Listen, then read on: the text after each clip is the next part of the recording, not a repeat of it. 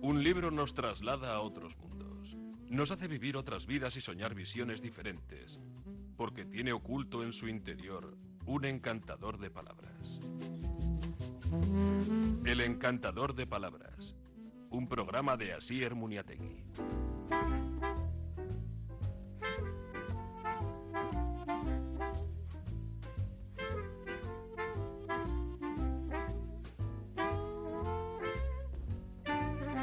Keixo atzaldeon zer modu zongi etorriak gaurkoan ere hogeta behatzigarren eguna abenduak eta bagoaz, bagoaz urtea ia bukatzear daukagula. Gaur Leonardo Paduraren eh, lana gogoratuko dugu eta Txani Rodríguez gure lankidearekin, baina beste emakume batzuk ere kontutan hartuko ditugu.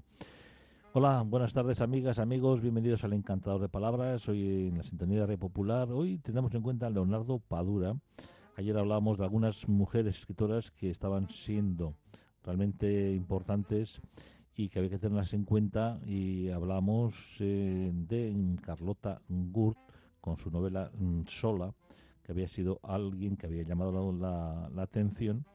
Y hoy también seguiremos con otras mujeres escritoras que están siendo revelación, como Marta Jiménez Serrano, por los nombres mm, propios. Es una obra que está publicada en sexto piso y bueno, pues es una escritora en su primera novela, mm, ya va por la cuarta edición. Tiene 31 años, madrileña, filóloga, editoria, editora, había escrito el, poemario La Edad Ligera que con, con la que consiguió el, el, Pedro, el premio Adonais 2020.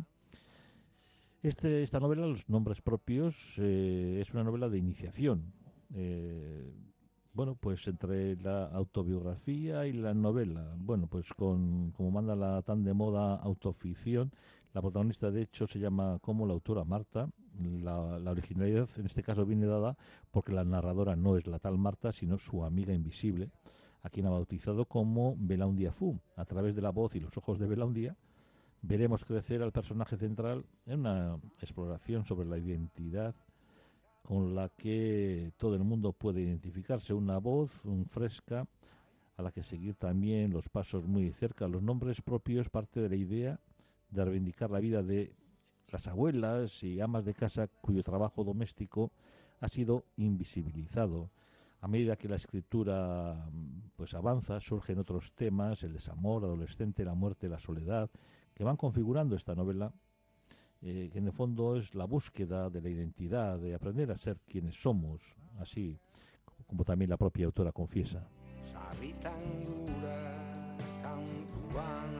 Ayer hablamos un poquito de Lisa Levy, que, que, viene con su segunda novela con un altísimo nivel esta madrileña de 27, de 27 años, con ya, bueno, con mucha trayectoria literaria, también dramaturga, eh, que debutó en el 2016 con el poemario Perdida en un bol de cereales.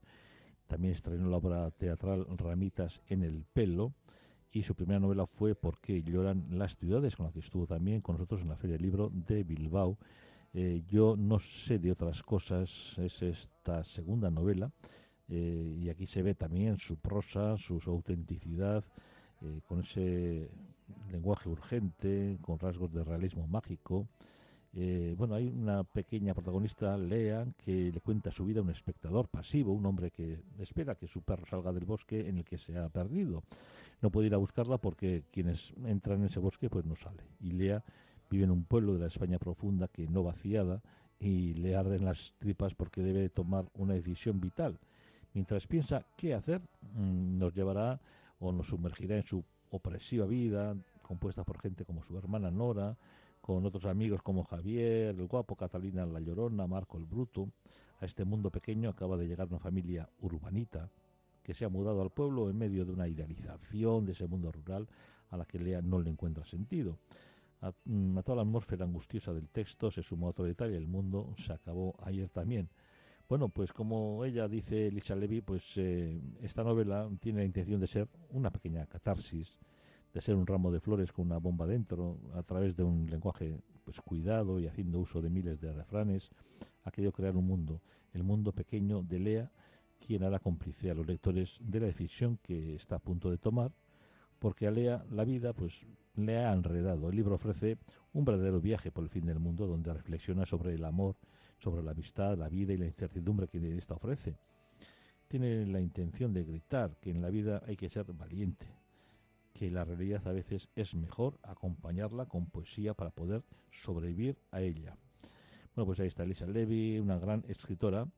Y antes de ir con nuestro Leonardo y una escritora magnífica que es nuestra Chani Rodríguez, tenemos también a Sara Barquinero, que ha publicado en Lumen Estaré sola y sin fiesta.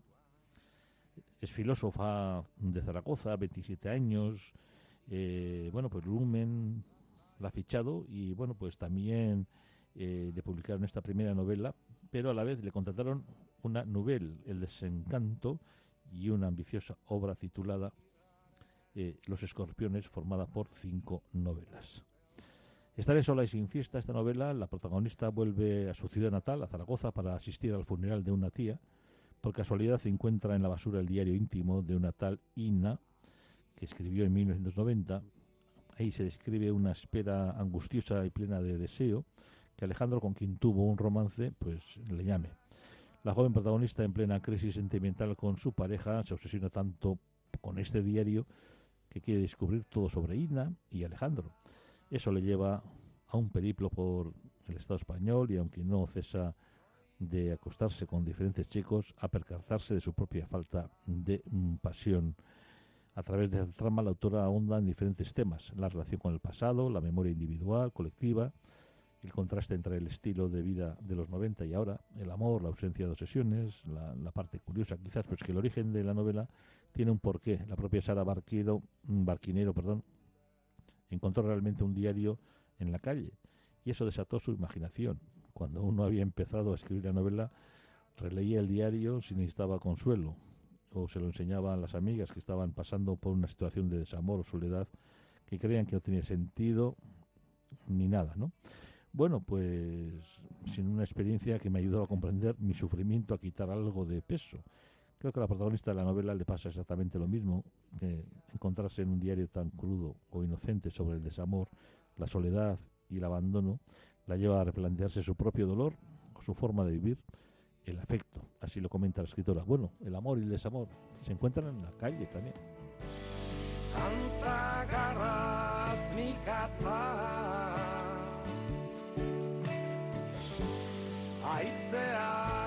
Yanire Doistua, una casa de verdad, publicado en Tres Hermanas. Esta es bilbaína, Yanire. Nacida en Bilbao en el año 80, eh, creativa publicitaria durante 16 años, de hecho aún lo sigue siendo. También enseña escritura creativa y se dedica a escribir. Autora del álbum infantil Pan con aceite y miel y ha publicado diferentes relatos en antologías y revistas. En su primera novela, Una casa de verdad, asistimos Mm, al alivio del protagonista, Ernest, por la muerte de su padre, un enfermo mental que compaginaba épocas depresivas con momentos de euforia en las que en ocasiones se le iba la mano con su mujer. La novela arranca con su suicidio.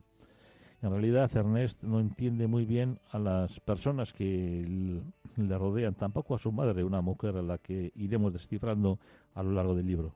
Tras el fallecimiento de su marido, decide hacer borrón y cuenta nueva irse a un piso de alquiler y dejarle la casa familiar a su hijo mayor. Él está entusiasmado con la idea de tener una casa de verdad, pero antes de que se mude allí con su esposa y su hijo de cuatro años, debe hacer algunos arreglos. En esta, su vecina, Sophie, con quien tuvo una relación sentimental que no ha superado, regresa a la casa de su juventud, hasta ahora abandonada. ¿Logrará Ernest cumplir su sueño de tener una familia ideal en su casa ideal? Pues como nos cuenta Janire, Escribir le ayuda a comprender ciertas realidades, a encontrar respuestas y sobre todo a formularse preguntas. Por eso mm, quiso adentrarse en la mente de Ernest, un hombre que se resiste a aceptar el empoderamiento de las mujeres que lo rodean.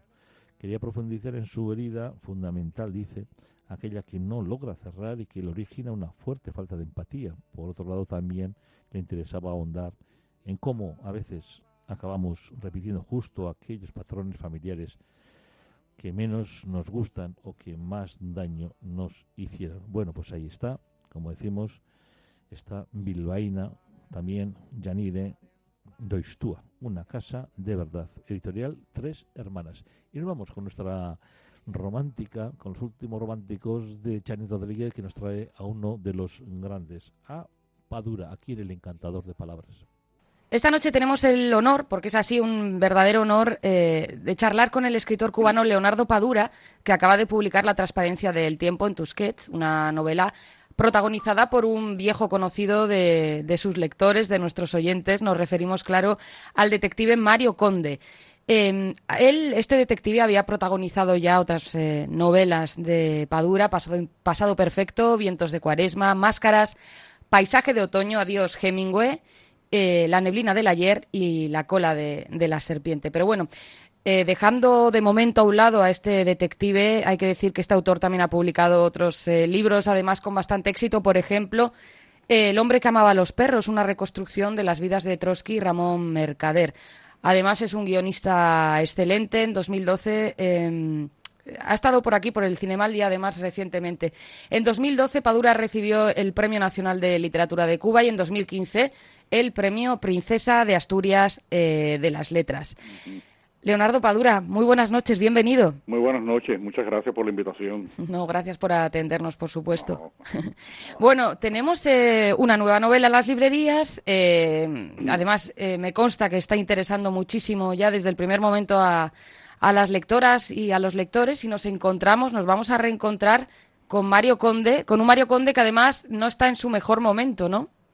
Bueno, eh, eh, a los 60 años, eh, los que los que tuvimos 20 ya no estamos en nuestro mejor momento.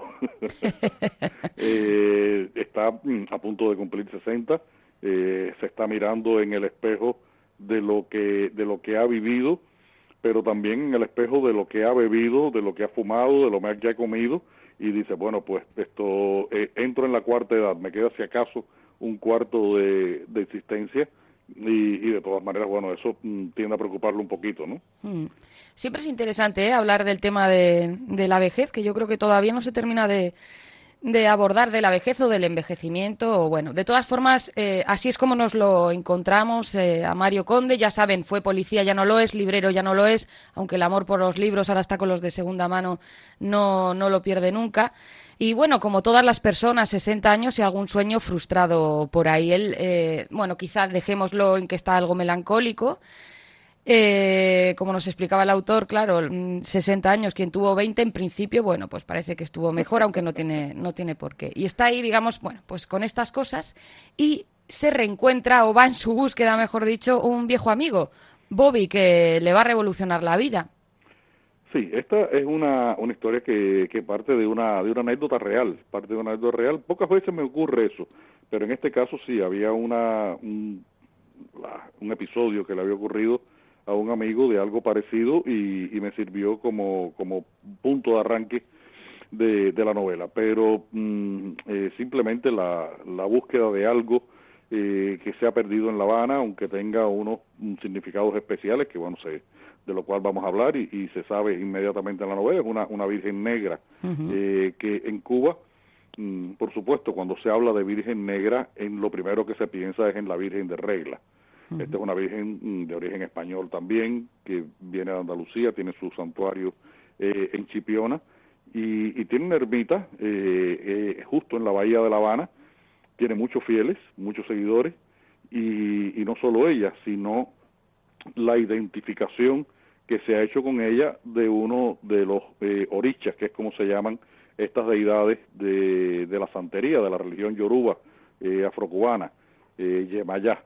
y, y, por lo tanto es una, una virgen que tiene, bueno, una enorme esto, eh, cantidad de personas que, que le piden, que le siguen, y, y, perderla significa para este amigo de Conde mm, realmente un, problema, porque mm, incluso dice que esa Virgen ha hecho un, milagro con él. Después se descubrirá que la historia es mucho más complicada, mm, que, que, no es una simple Virgen de regla, y, y todo esto en La Habana de, del año 2014. Pero eh, en la novela yo quería hablar un poco también y, sobre todo de, esa relación que tiene el hombre con la historia, esa relación tan problemática de cómo mm, las vidas de los hombres, eh, un golpe de la historia las puede desviar, las puede cambiar.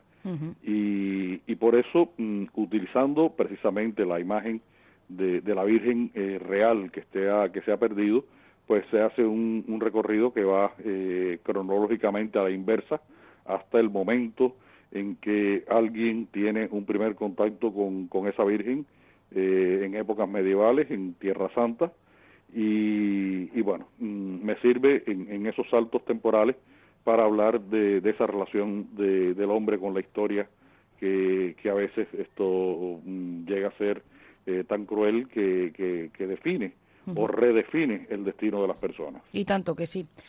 O sea, hay dos planos, por tanto, nos lo estabas eh, contando. Uno retrocede hasta el año 1291, hasta esa Edad Media, y otro se va aproximando al 60 cumpleaños de, del protagonista, ¿no? Es un arco temporal tremendo. Trabajar en, en, un arco temporal tan amplio tiene que ser complicadísimo.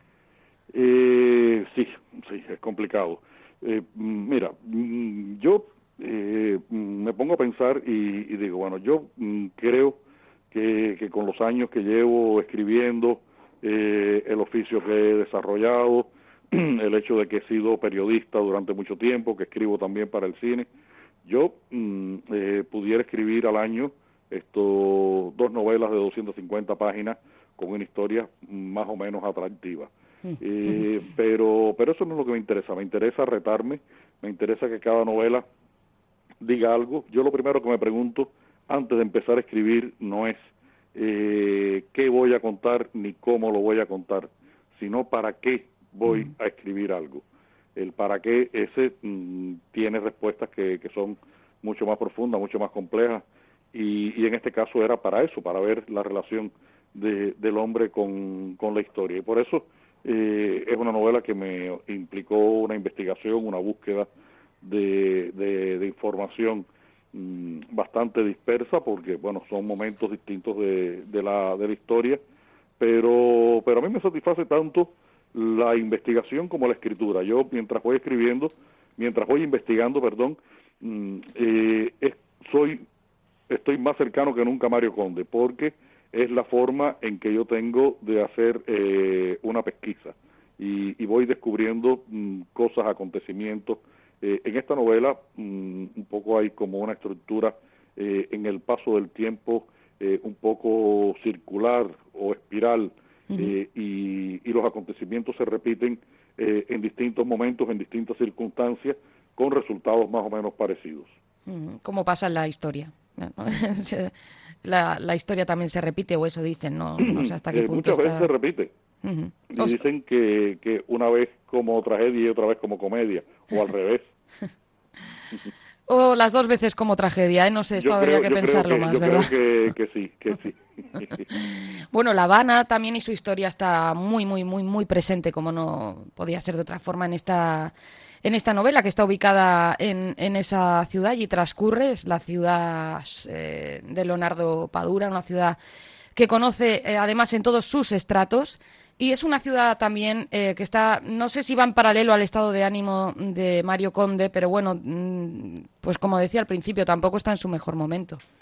Yo creo que mm, el estado de la ciudad influye mucho en el estado de ánimo de, Mario Conde.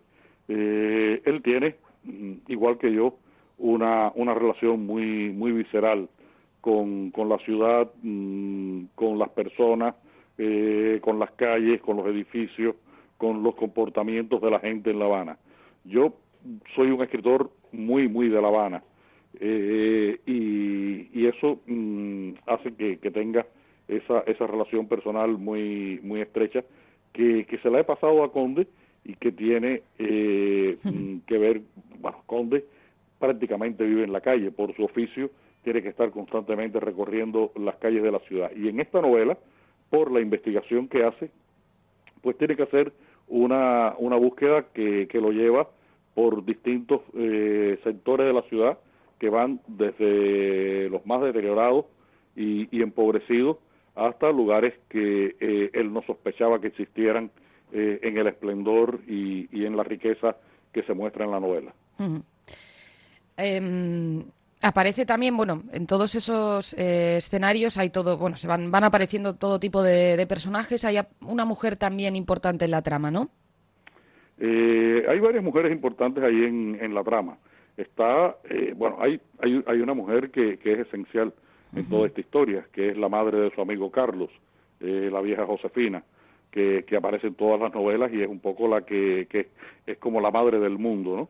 Eh, está mm, Tamara, el amor de, la vida de Mario Conde, y aparecen otras mujeres que mm, tienen algún, algún papel.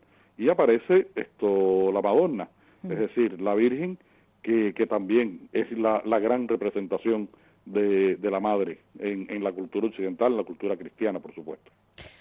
La verdad es que la novela aúna muchísimos elementos de, interés. Es, se devora, son 400 páginas, pero vamos, eh, la verdad es que pasan eh, Me gusta mucho cuando, cuando los lectores me dicen eso porque eh, una de las, de las cosas que, que más me interesa a mí es mm, lograr una comunicación con el lector. Eh, una comunicación que a veces yo se la complico, porque en esta misma novela creo que cuando van leyendo las primeras 40 páginas y están metidos en el mundo de La Habana, de pronto mm, aparece ahí un personaje que no tiene nada que ver con nada, aparentemente, y, eso significa eh, una, una sorpresa y un reto para el lector. Y, y eso mm, lo hago con toda, con toda intención, pero, pero con toda intención también busco la comunicación con el lector. Yo mm, trabajé como periodista eh, muchos años y sé que esa es una, una regla que, que, uno debe cumplir y que no debe violar. Bueno, pues desde luego la ha cumplido, además no es nada que diga yo, sino los propios lectores y se ha venido señalando mucho estos días en la prensa, eh, otros compañeros de Madrid, otros compañeros y compañeras eh, críticos, parece que hay una unanimidad, que esto tampoco es tan, tan habitual. Mm, siento, siento que sí y eso me, me llena de, orgullo. Eh, estas, mis novelas, Mm, tienen eh, están destinadas a, un primer lector, que es el lector cubano, que muchas veces en lengua española es el último que la lee, lamentablemente porque los libros salen con cierto retraso en Cuba por problemas mm, de, carácter económico. En Cuba, eh, imagínate, este libro vale 20 euros, 20 euros en Cuba es el salario de un mes de muchas personas. Eh, entonces, imposible vender estas ediciones que se hacen acá en España. Entonces, mm, eh, trato de que, de que salga lo antes posible una edición cubana con un precio más asequible, pero generalmente son ediciones pequeñas, eh, a veces circulan poco, a veces circulan mal, a veces ni siquiera circulan, y, eso hace que, sea eh, complicada la, relación con, ese lector natural. Pero bueno, tener lectores en, toda América Latina y aquí en España, eh, eso también eh, es una, una enorme satisfacción para, para cualquier escritor. ¿no? Y en muchos más países que ha sido muy traducida su obra, pero... Sí, sí, pero bueno, en primer, en primer término siempre esto salimos en, en, lengua española y, hay que convencer a, lectores que, que, son muy exigentes eh, en un mercado del libro mm, tan duro como es el mercado del libro en lengua española, porque hay una gran cantidad de escritores de primer nivel pero además es un mercado que, que funciona con reglas de mercado y, bueno, mm, siempre tienes que estar eh, compitiendo a los golpes con los que los que ya vienen con el cuño de los bestsellers, con un Dan Brown, con un Ken Follett, en fin, esto y, últimamente con eh, una novela que, que no se baja del primer lugar de venta, como es lógico y como se merece, que es Patria de Aramburu. claro, una novela que aquí conocemos muy bien. Esto sí, es una novela que yo he recomendado. Me parece un libro extraordinario. Creo que, que Aramburu escribió ahí eh, uno de los de, las grandes obras de, la literatura española del siglo XXI, de lo que va del siglo XXI. Compañero de editorial, además, Fernando Aramburu. Le mandamos somos un. colegas de editorial y tenemos una relación personal. No somos eh, íntimos amigos, pero tenemos una muy buena relación personal. Mm. Bueno, pues desde aquí también le mandamos un saludo a Fernando Aramburu. Ya no vamos a recomendar su novela porque... no, ya no hay que recomendarla más. ha sido un auténtico fenómeno, la verdad. hacía tiempo que no veíamos... Eh, que hacía tiempo no se veía uno de ese, de ese nivel acá en España, ¿verdad? La verdad es que sí, han confluido muchas cosas y, y bueno, y, y nos alegramos, por supuesto, por Fernando Por supuesto, por supuesto, porque, a ver, cuando eh, hay, hay libros, a ver, mm, cuando, cuando se publicó eh, mm, El Código da Vinci, bueno, por supuesto, era una novela que, que se sabía que iba a tener esto una, una gran cantidad de lectores, pero mm, sinceramente eso, eso es una, una literatura de, de un segundo nivel. Y en este caso estamos hablando de, de gran literatura. Bueno, pues eh, gran literatura también la, la, de Leonardo Padura, pero vamos, sin ningún género de duda, este es un libro de estos que podemos mm, recomendar con toda la alegría del mundo porque no nos vamos a equivocar. La transparencia eh, del tiempo. La compañera Laura Fernández decía, es noir histórico, podría ser noir histórico, género negro histórico, una especie de híbrido, no sé, nos vamos a quedar con la idea de que es una gran novela. En todo caso, Leonardo Padura, veo que llevas a, tu Cuba hasta, hasta en el sonido del móvil, ¿no? El jazz latino me ha parecido escuchar. Y bueno, yo mm, eh, feliz de regresar aquí eh, a, Bilbao, eh, al País Vasco, es una, una tierra con la que tengo una, una relación que se pierde realmente en el tiempo, realmente perdida. como bien sabes, Padura es un apellido vasco. Mm, lo que pasa es que eh, incluso con, un historiador del apellido que, que, vive acá en el País Vasco, Iker Padura, hemos tratado de encontrar cuál fue el primer Padura que cruzó el charco. Y no lo hemos podido encontrar, no lo hemos podido encontrar, pero, pero indudablemente, eh, por supuesto, que este es un apellido eh, vizcaíno, ahí está el origen de, de mi apellido, que, que para los Paduras cubanos eh, siempre fue eh, un orgullo tenerlo. Yo mm, creo que, había algo ahí de predestinación, ¿no? Bueno, es bonito siempre rastrear eh, los apellidos, predestinación, no sé, pero nos alegramos muchísimo en todo caso de que el destino y bueno, y, y tu obra sobre todo te haya acercado a nosotros, que lo pases muy bien estos días en Bilbao. Bueno, pues muchas gracias, sí, espero esto, sobre todas las cosas, mm, comer muy bien. yo creo que ahí no va a haber problema, sí, yo creo que eso no, no, no va a haber problema. Muchísimas gracias, Leonardo Padura, un auténtico placer, muy amable. Muchas gracias, buenas tardes, buenas noches. Chao, chao. Chao. El encantador de palabras.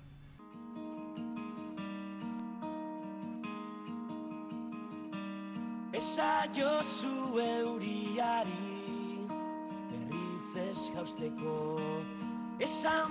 bueno, uno grande, Leonardo de la Caridad, Padura Lamia.